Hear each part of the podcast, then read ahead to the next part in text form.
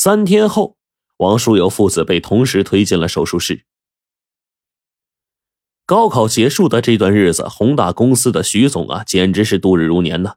焦急的等待中，高考分数终于下来了。徐总第一时间得知儿子的成绩。当他在电话中听到三百七十八这个数的时候，脑子里嗡的一下一片空白呀！清醒过来，他第一反应就是搞错了。当初儿子的班主任找自己介绍王兵的情况的时候，信誓旦旦的说王兵的成绩绝对六百分以上，所以他才不惜血本让王兵替考。他就不甘心，拿起电话又查了一遍分数，千真万确，还是三百七十八分。徐总几乎崩溃了呀！万万没想到，王兵替考只给自己考了不到四百分，难道是他故意考砸了？他气急败坏的又查了王兵的分数，竟然是六百二十七分。儿子显然不可能考到这个分数啊！这怎么可能啊？徐总一屁股坐在椅子上，使劲拍自己脑袋。哎呀，这怎么回事？难道他们俩？没有按照计划去做，王兵小兔崽子，干他妈的顺了我！徐总越想越生气，一抬手把桌子上的水杯狠狠的摔在了地上。门一响，儿子探头进来了：“爸，你跟谁生气呢？”徐总怒气冲冲的说：“你还有脸问呢？啊！我问你，高考那天怎么回事？你怎么就没按我说的做呀？”儿子若无其事、轻松的说：“这、这、啊，这事儿啊，爸，哎，忘告诉你啊。”这个那天进考场呢，我一想这样做不好啊，就算考上大学也不光彩呀，所以呢，我改了主意，对王兵说：“咱就各考各的。”哎呦，徐总这两眼一翻，差点没背过气儿去。那那他同意了？儿子不慌不忙的说：“啊，刚开始他不同意，我就告诉他，反正呢，我写我自己的名字跟考号，你自己看着办。”结果拿到试卷，我立马填上我的名字跟考号了，然后呢，就拿给他看。哎，怎么样？那总不能出现两份同名的考卷吧？他就不同意，他也得同意啊！儿子说的是得意洋洋，这徐总肺都快气炸了。要不是水杯已经摔了呀，此刻他非砸到这儿子脑袋上，他几乎都快哭了呀！你，你这个小兔崽子，你知不知道我为这份为这事我我我他妈花了多大劲，花多少钱呢？你啊，你这你这么做为啥呀？你啊！儿子就说不为啥，反正我不想这样去上大学，没啥意思。哎，爸，你也不想想。我这水平，读北大、读清华能跟上趟吗？啊，去了我能学什么呀？力所不能及，我不想去丢人现眼。徐总一拍桌子：“丢人你也得去，要不然你爷这么大公司非落人家手里。”话音刚落，门口有人接了一句：“不一定啊，不一定。”一个人走进来了，嘿，徐老爷子。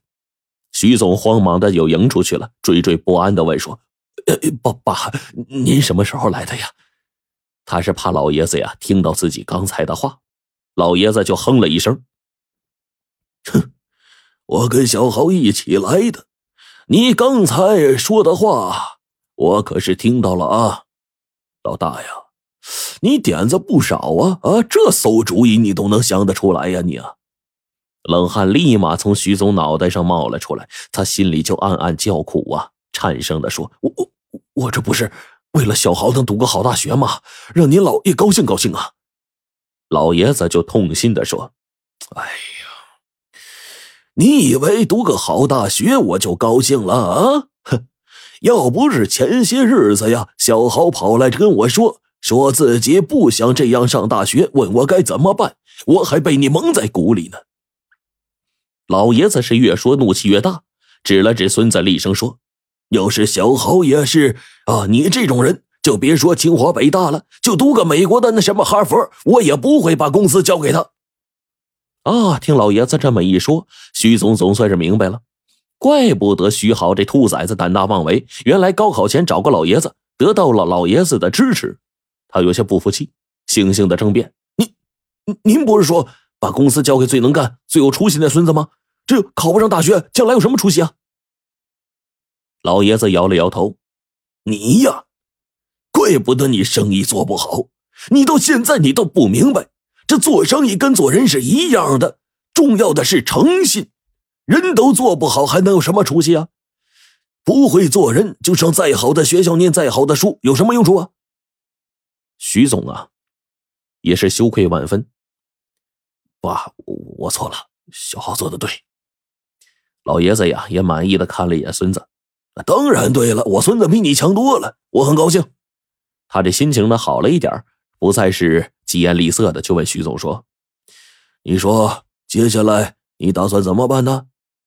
徐总犹豫了一下，说：“我我去医院，我把王兵呃那个钱呢要回来，咱不能白白给他这笔钱。”老爷子这眉毛一竖：“他妈的！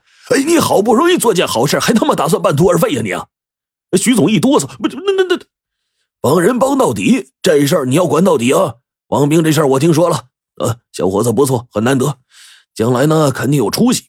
你去找他谈谈，等他康复了，如果实在有困难，咱供他上大学。”将来毕业了，到咱公司工作啊，求之不得。要是不来不来的话，没事咱也不勉强。徐总尽管是心里不痛快，但老爷子的话不敢不听啊，只能是答应。老爷子一看他这副不情不愿的，就改变了主意。哎，我操，算了，不用你去了。他就招呼孙子小豪啊，陪爷爷走一趟啊，我亲自跟王兵谈谈。